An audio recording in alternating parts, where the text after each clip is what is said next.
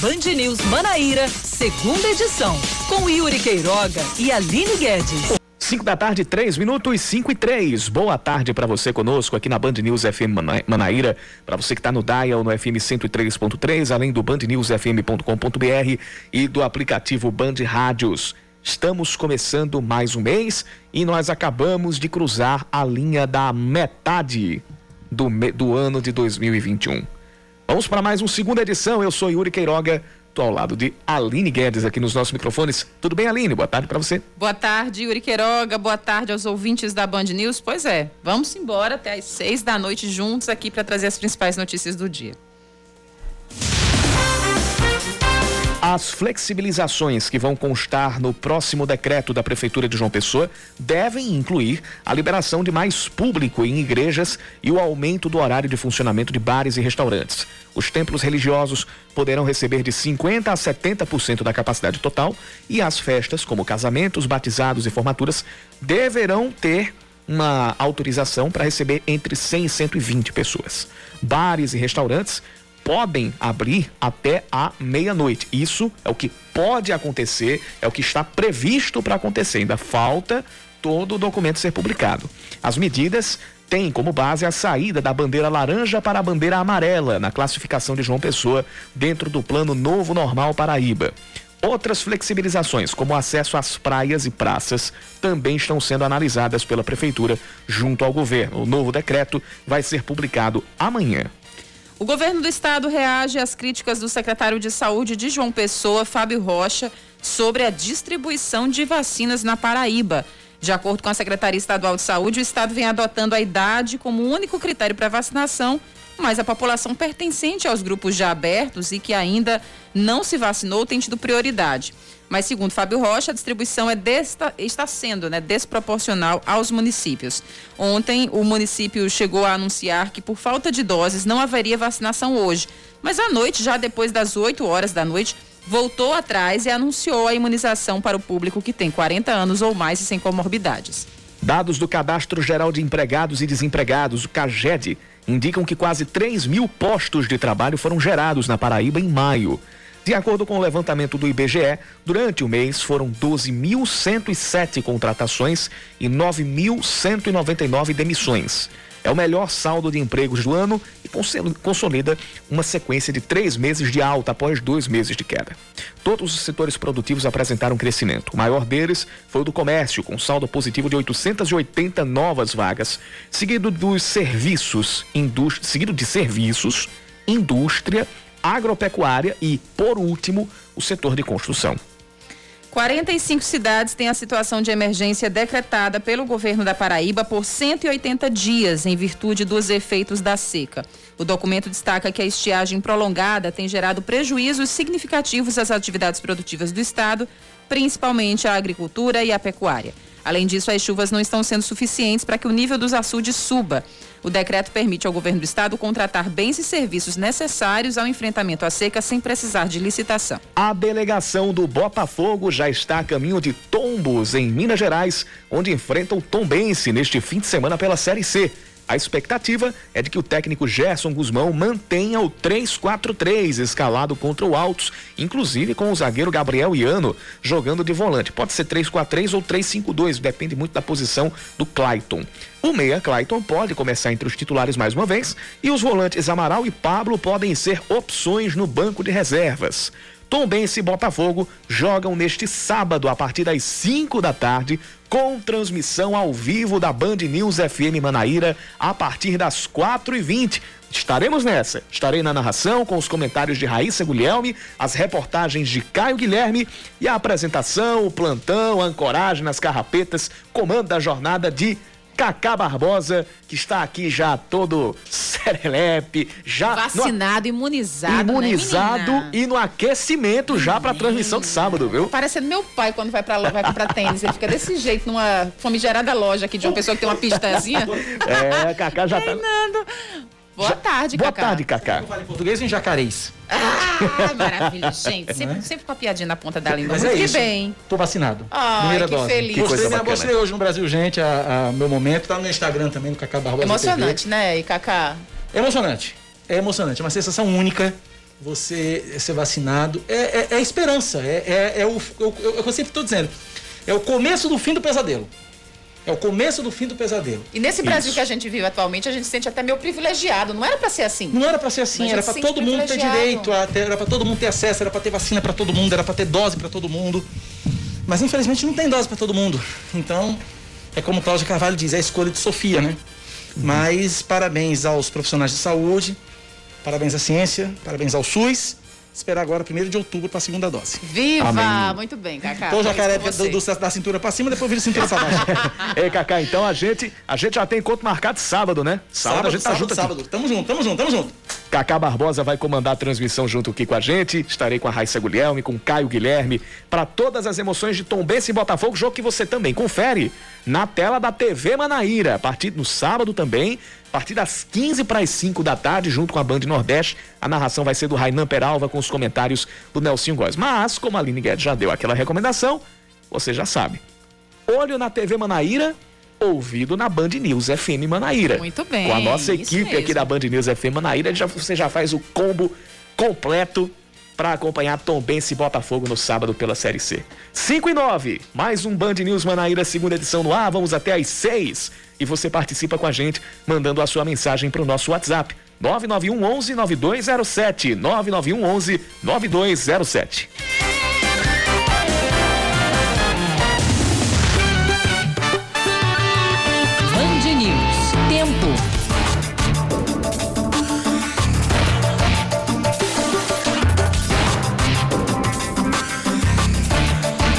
Céu nublado em João Pessoa e existe a possibilidade de mais pancadas de chuva até o fim desta quinta-feira. Hoje a temperatura ainda que com muitas nuvens, a gente teve umas aberturas de sol no início da tarde. A temperatura chegou aos 29 graus, a gente chegou a ter sensação térmica de 33. Ou seja, ainda deu aquele mormaço, aquele bafo. Ficou abafado o tempo aqui por João Pessoa no início da tarde, mas agora a temperatura caiu consideravelmente. Termômetros estão marcando 25 graus e à noite a mínima deve ser de 22. Em Campina Grande, Yuri Queiroga, pancadas leves de chuva nesse fim de tarde em muitos pontos da cidade. Os termômetros marcam 22 graus, a máxima chegou aos 24 hoje. A previsão também é de que esse é, período de precipitações se prolongue durante a noite de quinta-feira em Campina Grande. Além do friozinho, a mínima esperada para logo mais é de até 18 graus.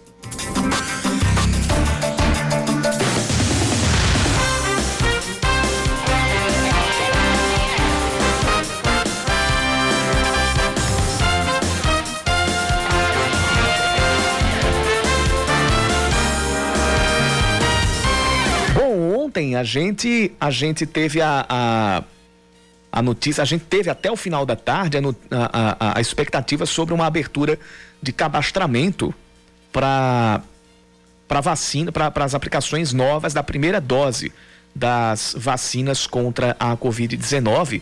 E a gente terminou tendo um dia ontem, ali de indefinição até mesmo às 10 horas da noite. É porque inicialmente é, não haveria a, a, a a vacinação nesta quinta-feira para aplicação da primeira dose, mas depois a prefeitura terminou voltando atrás e anunciou que hoje já daria prosseguimento à vacinação para pessoas a partir dos 40 anos. O horário de, de, de, vacinação ele já terminou, né? Porque a, o horário limite era de 5 da tarde e mesmo assim não era em todos os locais, era apenas nos dois pontos de drive-thru instalados na UFPB e no Santuário Mãe Rainha, lá no Aeroclube. Então, pelo menos por hoje, a vacinação já foi, já foi concluída.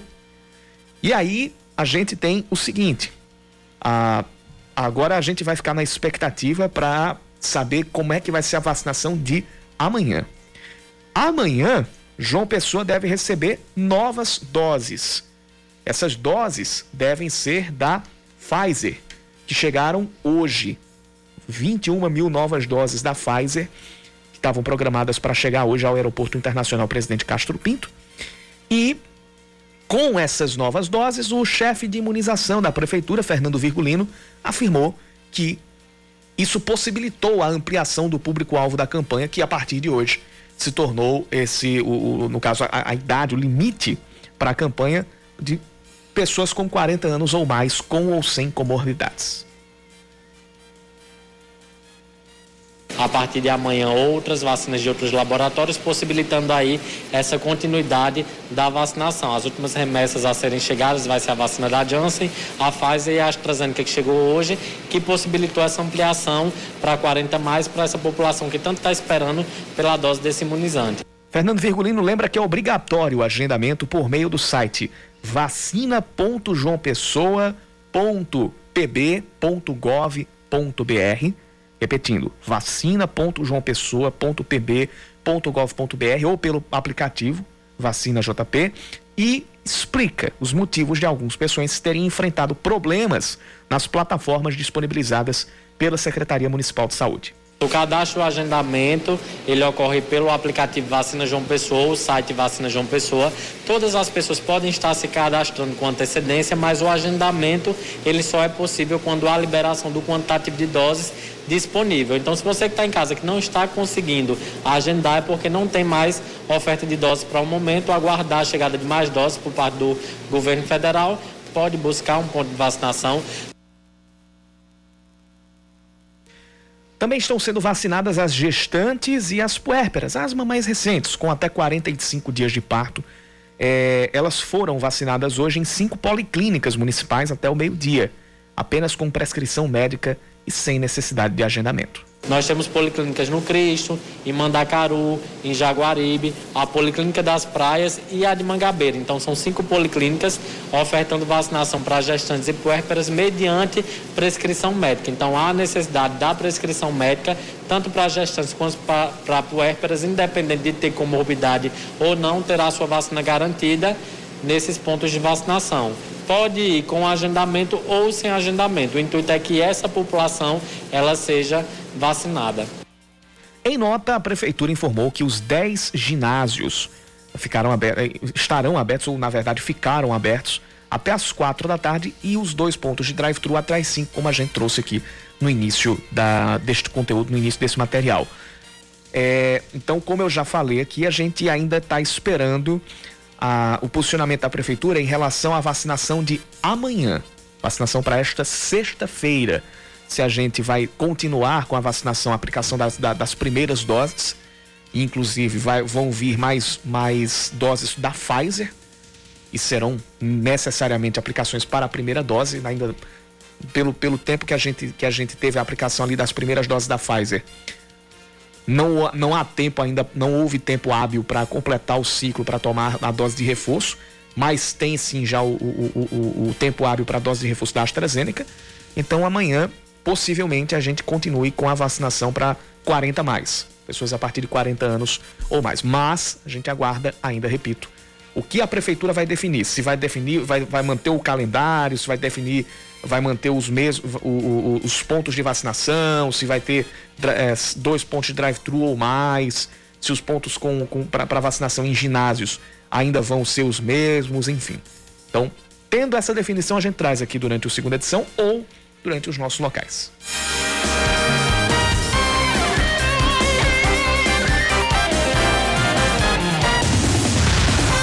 Gente super feliz, como a gente acompanhou o Cacá Barbosa aqui um pouco mais pois cedo, é. por ter, enfim, se imunizado, mas tem muita gente, Uri, é muita gente, que para não tomar a vacina contra a Covid-19 tem dado cada desculpa, no mínimo, muito esfarrapada.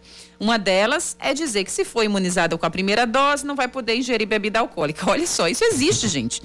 Mas, de acordo com a infectologista Maria Benalva, a maior contraindicação para não tomar imunizante é apenas para quem está com febre no dia da vacinação. Até alguns medicamentos, como corticoides, dependendo da dosagem, pode tomar sem problema nenhum. Não vai diminuir a eficácia da vacina. É, é muito individual a resposta que cada um tem à vacina. Então não tem assim um prazo, ah, não vou beber para tomar no outro dia. Claro que a bebida alcoólica e a falta de alimentação, a falta de você dormir direito, tem uma alteração da sua imunidade. Mas isso não é comprovado que até as pessoas que estejam com uma carga de, de imunidade diminuída, como pessoas que estão fazendo tratamento de câncer, não possa ter uma resposta boa para a vacina. Ela ainda aconselhou que, pelo menos durante os 15 dias após a aplicação, haja descanso e alimentação adequadas para uma melhor resposta do seu organismo e especialmente no período que ocorre que você ainda vai fazer a segunda dose, que você ainda não está com uma sua resposta total plena. Tem vacinas, como agora a da Janssen, né? Então você pode fazer um período de 15 dias ser mais correto, vamos dizer assim, né? No seu dia a dia. E tem o fato de ter três meses aguardando a segunda. A pessoa tem que realmente ter cuidados para que essa vacina seja eficiente com você e também já possa ajudar a população ao seu lado. Se alguém pegou a Covid-19 entre uma dose e outra da vacina, mesmo assim precisa completar o ciclo de imunização. Bom, com certeza, quem testou o Covid e teria que tomar a segunda dose com 28 dias, por exemplo. Então, quem testou o Covid já estava no período de incubação, já estava com a sua própria doença, ele tem que ter uma obrigação de pelo menos ser 30 dias do seu início dos sintomas, né, do seu diagnóstico, até reforçar o seu organismo para fazer uma segunda dose. E a gente não sabe se essa pessoa vai estar internada ou não, né, se for o caso da vacina com 28 28 dias. Então não tem problema de tomar a segunda dose, ah, porque era daqui a 28 dias, se tomar depois de dois meses. O importante é completar. De acordo com especialistas, se a população não tomar a vacina, mais cepas ou variantes serão criadas, o que pode provocar mais mortes pela Covid-19. E é o mais importante. A gente, a gente tem que evitar, e aí eu vou citar, Aline, o caso lá de, de, São, de São Bernardo do Campo, na, na Grande São Paulo, o prefeito de lá, é, o prefeito que é o Orlando Morando, ele decretou o seguinte: quem, quem for escolher que vacina vai tomar, por, por bel prazer, por pura e, pura e simples. É, por pura e simples peitica, Sim. usar esse termo mesmo, vai pro fim da fila. Correto. Ah, você, ah, você quer ser sommelier de vacina? Você, você não tem nenhuma razão é, que, que, que, que, justifique uma, a, a, a escolher imunizante tal, quer só por, por capricho mesmo, tá bom, você vai escolher. Agora você vai, tomar, vai esperar todo mundo se vacinar, você vai lá pro fim da fila. Se você quiser tomar a sua vacina na hora que precisa, é a sua vez e você vai tomar, você vai se imunizar com o que tiver lá. Não foi tudo chancelado, não foi tudo testado, não foi tudo aprovado, não tem a eficácia comprovada, não passou por todos os estágios necessários para garantir a sua eficácia e a sua aplicabilidade, então imuniza do mesmo jeito. Achei acertadíssima essa, essa, Verdade, essa, essa medida do prefeito de São Bernardo do Campo. E a outra coisa é em relação a, a a essa, a essa ao, ao prazo para se, se imunizar. Não é que depois de 28 dias, no caso da Coronavac, ou depois de 90 dias, no caso da AstraZeneca e da Pfizer, é, a, você vai. É como se fosse um prazo de validade. A partir daquela data é que já se abre o ciclo para você reforçar a sua imunização, completar o seu esquema, o seu esquema vacinal. Se fosse por isso, a gente não teria as campanhas de atualização do cartão de vacinação. É bem simples. Se, se, se não fosse, se você, por exemplo, por algum motivo, é, perdeu o prazo, é claro que a gente, a gente não quer dizer que você vai perder o prazo Sim, também claro. deliberadamente, não. Mas se você, por, uma, por, por, por algum motivo, perdeu o prazo para tomar a segunda dose, não quer dizer que você vai, a, a, se você tomar a segunda dose depois, isso vai a, diminuir a eficácia. Se não fosse por isso, a gente, repito, não teria a, a cada ano, quando vai precisar tomar as vacinas que precisa, a gente não teria a checagem do cartão de vacinação para saber o que é que está em atraso e ir atrás para buscar esses reforços. Ou então a vacina que faltou tomar na infância, a gente tomar agora com 20, 21 anos de idade. São 5 e 22 Daqui a pouquinho a gente volta.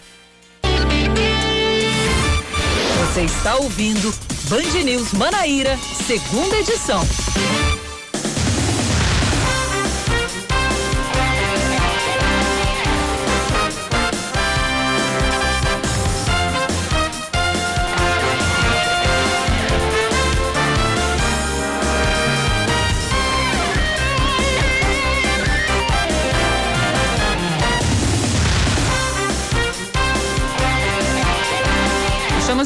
Às 5 da tarde, 26 minutos aqui em João Pessoa. O delegado responsável pelas investigações da morte de um menino de dois anos em Campina Grande afirma que a criança morreu nove horas antes de dar entrada no hospital de trauma. A declaração tem base em um laudo da Polícia Civil que aponta que o menino foi levado apenas às 8 da manhã da quarta-feira, mesmo tendo falecido às 11 da noite da terça. O rim e o fígado do garoto estavam rompidos e ele tinha vários hematomas pelo corpo. A mãe e o padrasto do menino foram, foram presos e são, até então, os principais suspeitos do crime. Olha, é, é um caso escabroso que está sendo investigado lá em Campina Grande. É, o, o delegado Glauber Fontes, o delegado regional que está à frente desse caso. E além desse, dessas declarações, ele disse que os suspeitos, né, a gente não pode colocar ainda como acusados, porque os casos, o caso ainda está sob investigação, mesmo com eles detidos. Mas segundo ele, o, a mãe e o padrasto saberiam que ele estava morto e mesmo assim só levaram o corpo do, do, do, do garoto no dia seguinte. Terrível é, isso, é Yuri. Macabro. É macabro, macabro e, e é o seguinte: é o tipo do caso que não vem de maneira nenhuma ao caso você querer saber motivações. Ah, fez por isso, por isso. Não tem. Isto não tem justificativa alguma. É um caso que, que, que, que tem que ser é, é, é repugnado, tem que ser, acima de tudo, investigado como ele tem que ser e punido como ele tem que ser. Se ficar comprovado que foram realmente a mãe e o padrasto o, os envolvidos nessa, nessa, nesses crimes, nesse, é, nessa, nessa, coisa que, que é pior do que macabra, eles têm que ser punidos na forma da lei e a gente fica pensando, não, não, não dá nem para chamar de, de, de de pais, né? De, de mãe, o padrasto. Não dá chamar de ser humano uma pessoa não, Exatamente, exatamente. A gente vai acompanhar a investigação desses casos, de, desse caso.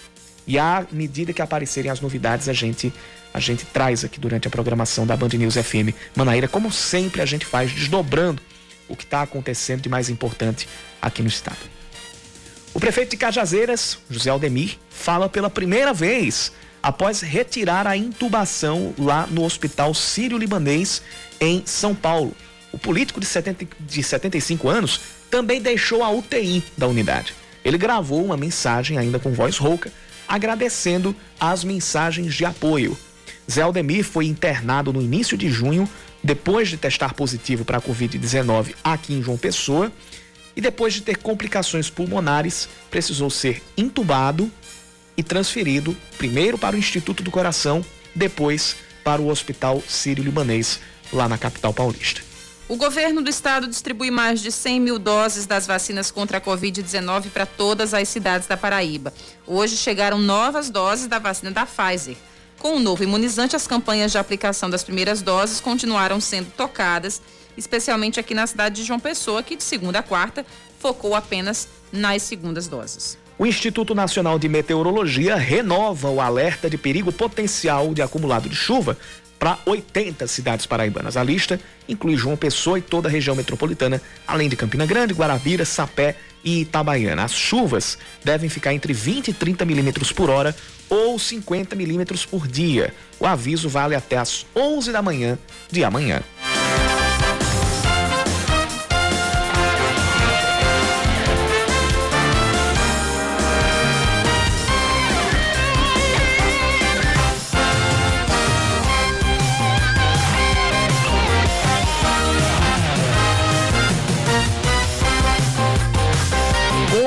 Alta nos preços está grande o malabarismo dos consumidores para comprar os itens da cesta básica. Isso quando dá para fazer esse, esse malabarismo. Porque, infelizmente, ainda são poucos os que conseguem dar esse jeito. E desses poucos, tem muito, muita gente que tem recorrido ao cartão de crédito na hora de pagar a conta. Agora, por que, que, eu, por que, que eu faço esse adendo? Porque, infelizmente, uma parcela considerável não tem como fazer esses malabarismos. E daí vem aqueles índices que a gente já trouxe mais de uma vez aqui de insegurança alimentar. De você ou tem comida hoje, mas não sabe se vai ter amanhã, ou não tem nem hoje e nem tem perspectiva de ter amanhã. Leandro Oliveira traz essa reportagem.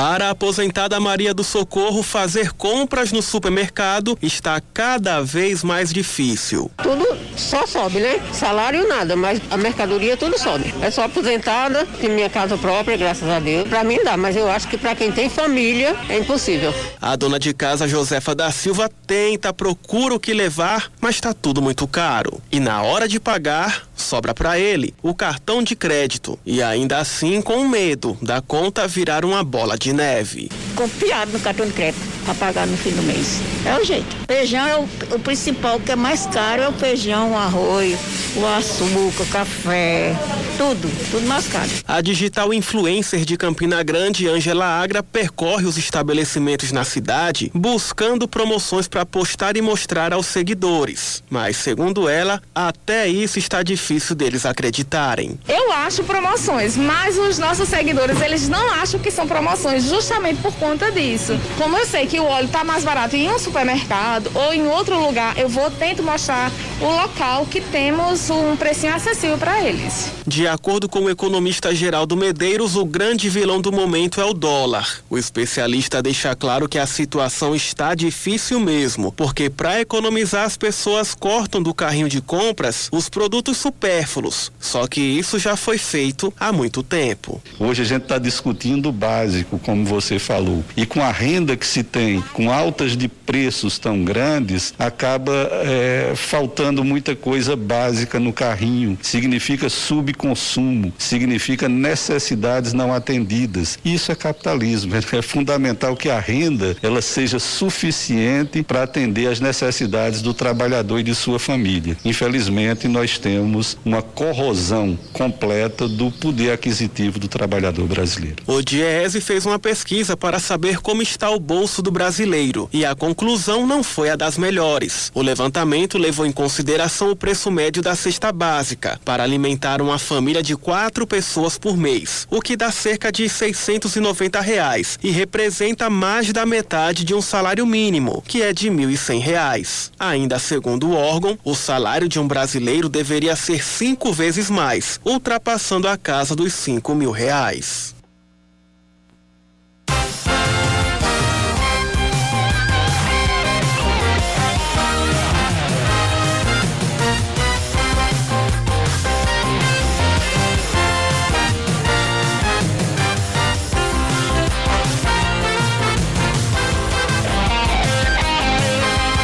5 horas e 33 minutos. O aumento da conta de luz tem levado muita gente a buscar.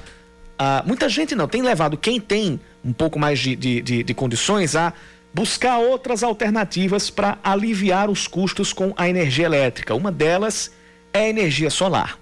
O interesse em projetos fotovoltaicos em telhados e pequenos terrenos cresceu de forma significativa nos últimos meses especialmente no sertão do estado. O sertão da Paraíba tem virado um verdadeiro Eldorado para o investimento em energia solar. Para falar mais sobre esta matriz, a gente conversa com a engenheira elétrica Bruna Vasconcelos, que já está conosco aqui no Band News Manaíra, segunda edição. Já conversa com a gente a partir de agora. Bruna, seja bem-vinda ao nosso jornal, seja bem-vinda ao Band News Manaíra, segunda edição. Eu já começo lhe, lhe, lhe perguntando, é, em, a partir de quanto tempo quem investe nos projetos de energia solar já pode começar a recuperar o seu investimento, ou seja, notar a economia de energia face àquilo que investiu no seu projeto. Boa tarde, Bruna. Boa tarde, tudo bem? Tudo é, bem. Queria primeiramente agradecer pela, pelo convite, certo? É um prazer para nós aqui da Live Engenharia poder estar conversando com vocês. É, bom, sobre a sua pergunta, realmente a conta de energia tem aumentado bastante. Isso é causado pela crise hídrica, né, aqui no nosso país. E aí há uma necessidade da gente começar a usar outros tipos de fontes de geração, como a, a geração térmica. Essa geração é um pouco mais cara e por isso nós temos visto esse aumento. De forma que alguns clientes realmente estão optando por investir em energia solar. Esse investimento, ele tem um retorno de 2 a 5 anos, certo? podendo até chegar a 7. O que acontece? Clientes muito pequenininhos, que têm ali a sua conta de 100 a 300 reais, essa, essa, esse investimento ele vai demorar um pouquinho mais para retornar, porque é um investimento um pouco alto e a conta de energia é pequenininha, de 100 a 300 reais. Se você passa disso, você já, já vai diminuindo o seu, o seu tempo de, de retorno, sabe? Por exemplo, eu tenho um cliente que tem uma conta de energia de dois mil reais. E aí ele colocou energia solar e baixou para estar tá pagando 100 reais. Então o investimento desse ele tem um retorno em torno de 3, 4 anos. Esses dias eu fiz um, um orçamento para um cliente que o retorno dele era dois anos e meio, porque ele estava pagando bastante conta de energia, mais de quase 10 mil reais. Então, quanto maior o seu investimento, mais rápido vai ser o seu retorno.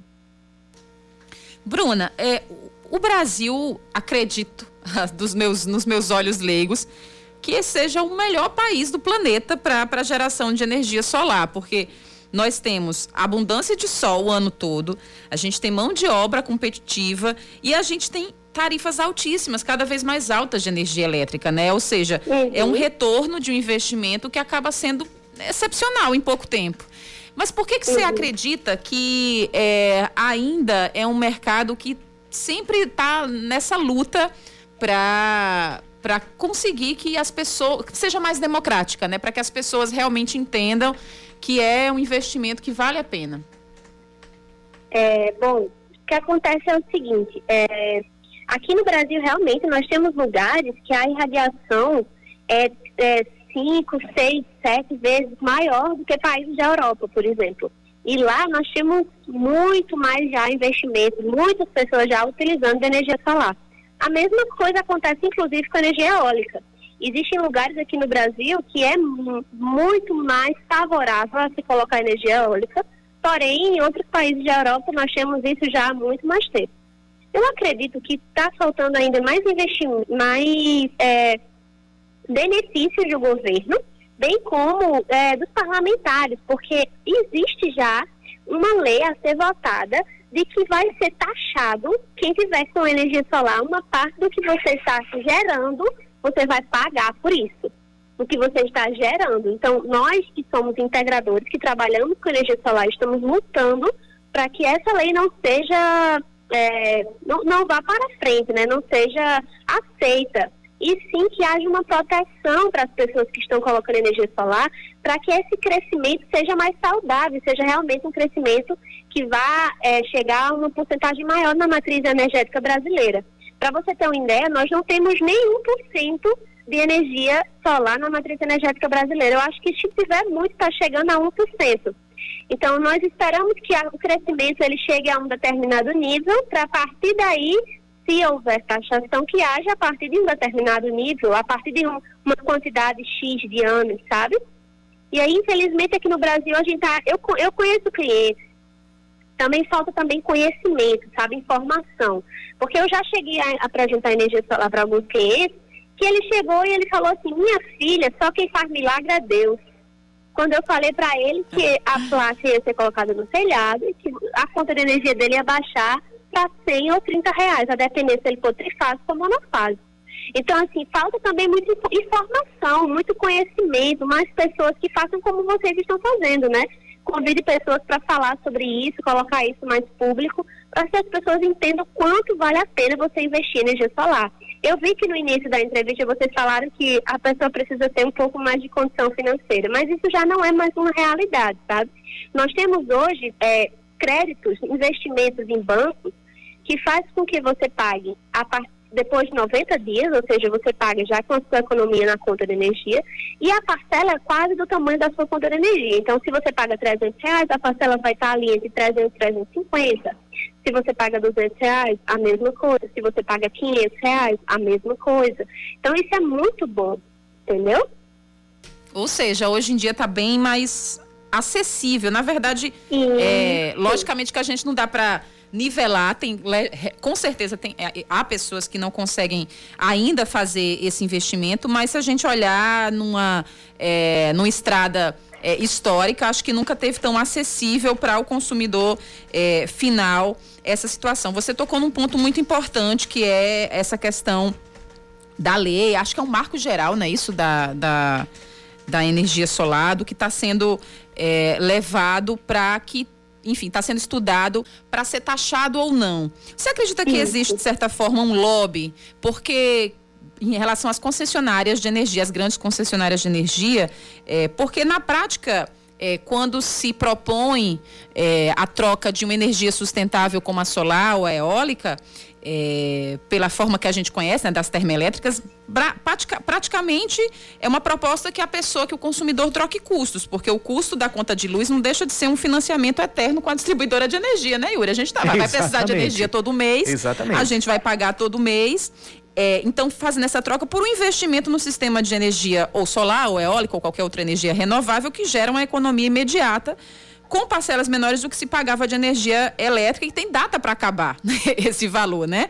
Em alguns anos, em algum tempo. Você acha que, de certa forma, existe um lobby no, no, no país, é, sabendo que existe esse crescimento, que as pessoas estão ficando mais conscientes, que está mais acessível, é, em relação às grandes concessionárias de energia, Bruna?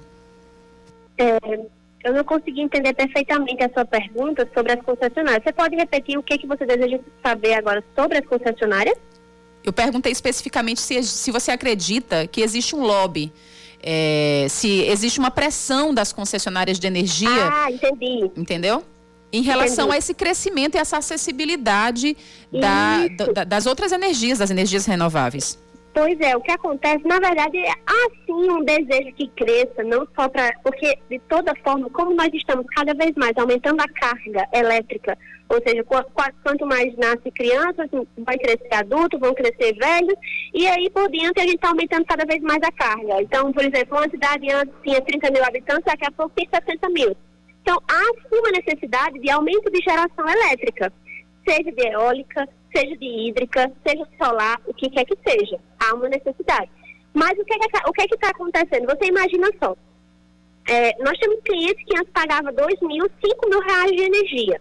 Atualmente, esses clientes eles estão pagando apenas a taxa de distribuição, que seria algo em torno de 100 reais, os trifásicos, né?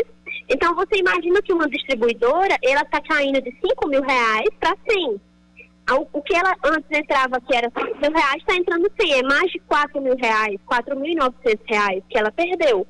Esse valor está sendo entrando nas contas de energia dos outros clientes, entendeu? Porque você imagina, uma distribuidora tem suas contas, tem os seus funcionários, tem tudo que, que é que, que eles precisam ser mantidos. Então, cada vez mais, empresas de toda a região têm feito com que a energia solar é, alcance mais pessoas, né? Isso está só crescendo aqui no Brasil. E se ah, o governo e os parlamentares permitirem, a gente vai crescer cada vez mais, entendeu? Existe sim uma pressão das distribuidoras para que haja um, uma, um pagamento a mais da taxa, porque eles estão só perdendo. E aí quem vai ser atingido são os demais consumidores que não têm energia solar, que vão ter suas taxas, suas tarifas cada vez mais altas para suprir a mesma demanda que existia antes de dinheiro entrando na, na empresa deu para você entender?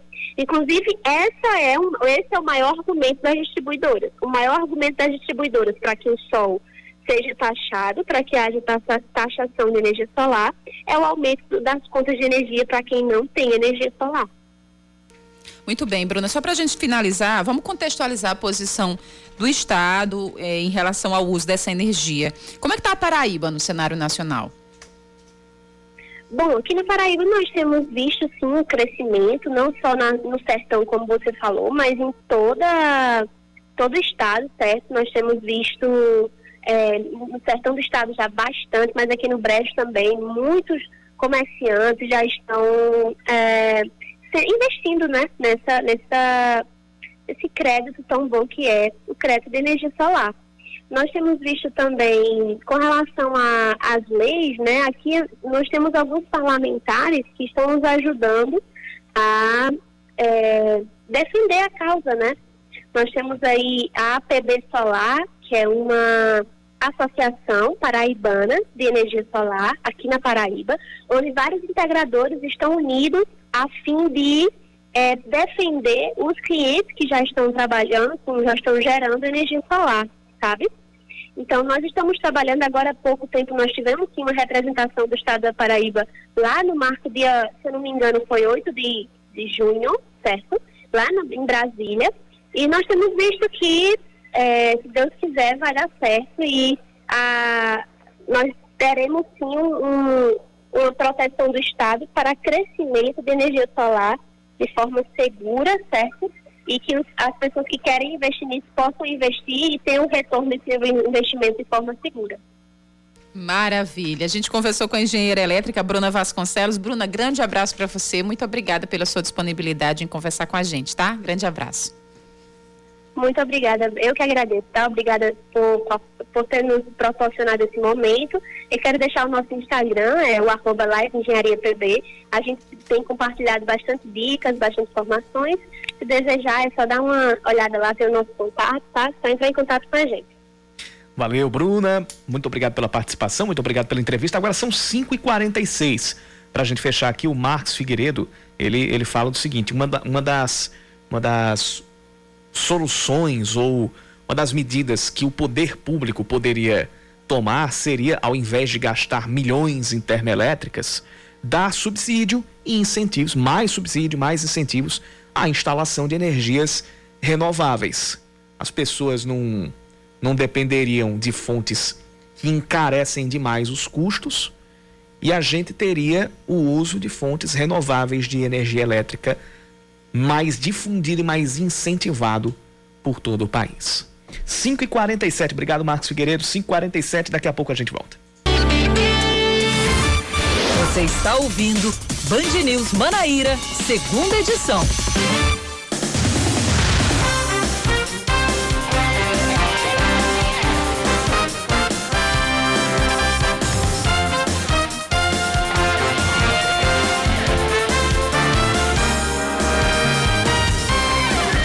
5 horas 49 minutos. O governo do estado divulga mais um balanço da situação da Covid-19 em toda a Paraíba. A ocupação de leitos de UTI na região metropolitana de João Pessoa e em Campina Grande tem os mesmos índices de ontem: 50% em João Pessoa, 55% em Campina Grande. No Sertão houve uma breve alta, subiu para 75%. 63 pacientes foram internados nas últimas 24 horas. 657 estão hospitalizados ao todo nas unidades de referência. Nas últimas 24 horas também foram registrados 462 novos casos e 15 mortes. O número de novos casos, no intervalo de um dia para o outro, terminou sendo menor em relação aos últimos dias, mas de acordo com o governo do estado, essa queda foi por causa de uma instabilidade no sistema ESUS Notifica, que está gerando uma dificuldade para inserir dados. Então, o que a gente pode ter nos próximos dias é até um estouro. Pode ter um dia com um número altíssimo de, de notificações de novos casos, mas isso se deve a problemas no sistema, de acordo com o governo do estado. Paraíba está se aproximando dos 400 mil casos confirmados da Covid-19. Destes, que hoje são 396.904, 262.724 estão recuperados e o número de mortes chegou a 8.628. A cidade de Campina Grande vacina contra a Covid-19 o público a partir de 48 anos de idade, com ou sem comorbidades a partir de hoje. Alguns pontos de vacinação continuam funcionando até as 7 da noite. A população que está em idade de se vacinar ou que faça parte de grupos prioritários cuja imunização foi aberta anteriormente tem que agendar a vacina. O site é vacinação.campinagrande.pb.gov.br. Vai até sexta da semana que vem a vacinação, a campanha de vacinação contra a gripe. A meta do governo do estado é vacinar mais de um milhão e meio de paraibanos que fazem parte dos grupos prioritários. Segundo o secretário Geraldo Medeiros, no ano passado a cobertura vacinal chegou perto dos 100%, mas neste ano a procura diminuiu. Até este mês, a cobertura vacinal total da, contra a influenza aqui na Paraíba está na casa dos 45,6%. Vamos seguindo com as informações. O Tribunal de Justiça da Paraíba mantém uma ação de improbidade administrativa no âmbito da Operação Checkmate contra o empresário Roberto Santiago. A defesa alegou que Santiago fechou um acordo de delação premiada na esfera criminal e isso teria sido usado como base para a atual ação na esfera civil. A juíza Agamenilde Dias Arruda Dantas apontou que existem indícios da prática de atos de improbidade administrativa com a participação ativa de Roberto Santiago. Essa ação apura a conduta que terminou com a renúncia do então prefeito de Cabedelo, José Maria de Lucena Filho, o Luceninha, e a, e a entrada do então vice Leto Viana. O 13 anuncia a contratação do atacante Jerônimo, de 24 anos, que vem do Londrina, do Paraná. Jerônimo começou nas categorias de base do Vasco, também passou pelas bases do Fluminense e do Náutico. Além da equipe do Londrina, ele jogou pelo São Caetano e também pelo Cabo Friense. Enquanto isso, cinco jogadores estão deixando a equipe do 13. Além de Fernandinho, Leandro Santos e Jairinho, que já tiveram as suas saídas ventiladas na semana passada, o atacante Erivan e o volante Barbosa também tiveram seus desligamentos confirmados pela diretoria do Galo.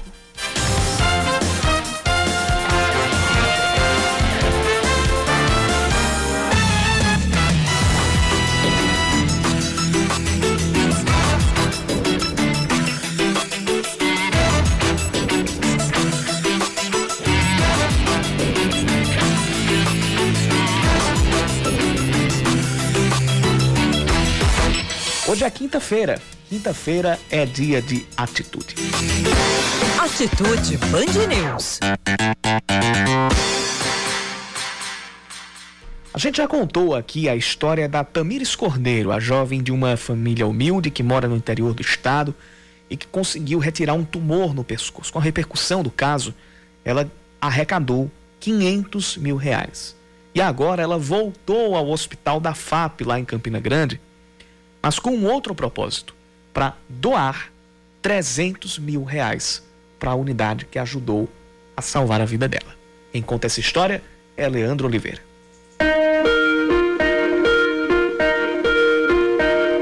Depois de 15 dias da cirurgia para a retirada de um cisto no pescoço, Tamires Cordeiro voltou à Fundação Assistencial da Paraíba, a FAP, e desta vez para doar 300 mil reais. A atitude da jovem de 17 anos que mora no sítio São Tomé, zona rural de Alagoa Nova, surpreendeu a todos, inclusive o diretor da unidade, o médico Derlope das Neto. Uma surpresa extremamente importante para o Hospital da FAP, né? Partindo da sensibilidade da Tamires, que recebeu recursos para poder fazer, enfim, sua cirurgia e agraciar também outras pessoas que estão buscando o Hospital da FAP para o tratamento do câncer.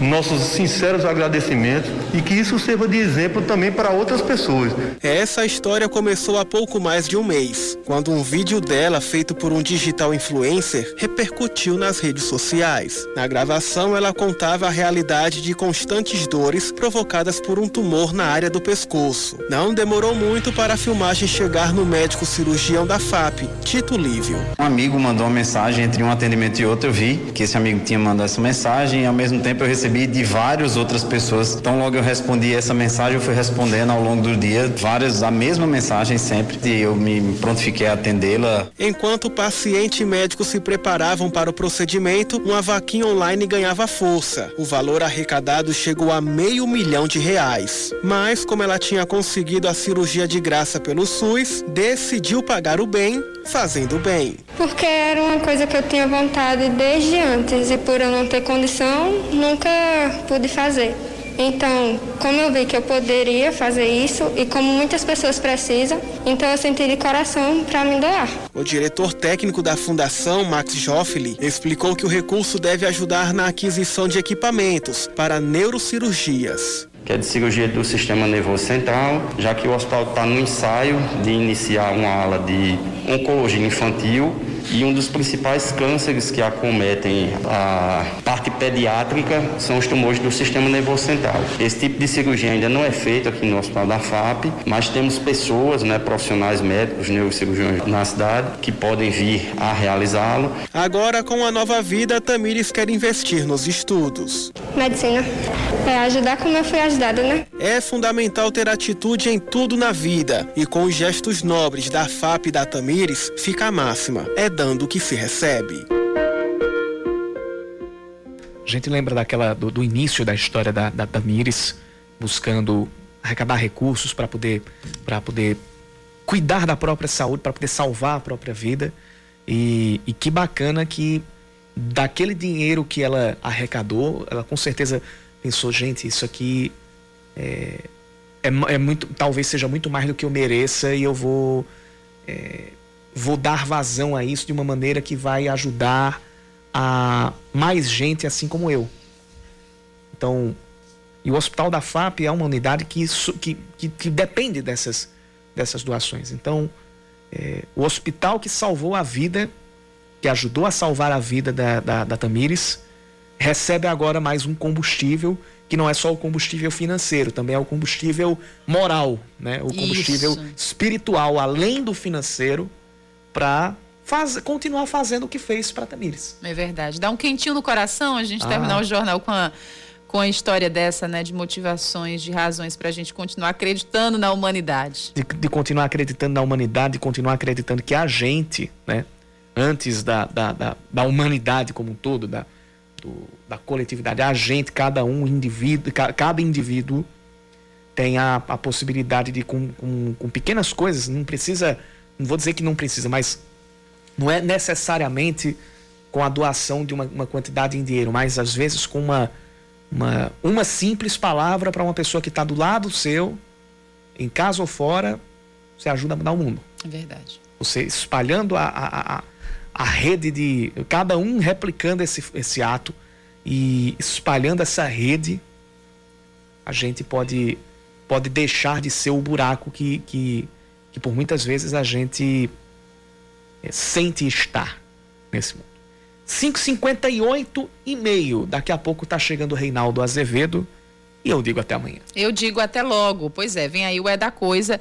Fique com a gente. Hoje tem jogo? Não, hoje não tem jogo, hoje tá, não, gente? Amanhã sim. Amanhã tem jogo do Brasil, hein? Isso, amanhã Copa tem América, Copa América. E é mata-mata. Brasil e Chile, hum. jogo às 9 horas da noite. A narração será do Furacão do Rádio Silva Júnior, com os comentários de Denilson Show. E a partir de amanhã, perdeu, lava. Perdeu, lavou, viu? Perdeu, pois lavou. É. Tite. Fique ligado com a gente. Um abraço, Yuri. Até amanhã. Cheiro para todo mundo. Você ouviu Band News Manaíra, segunda edição.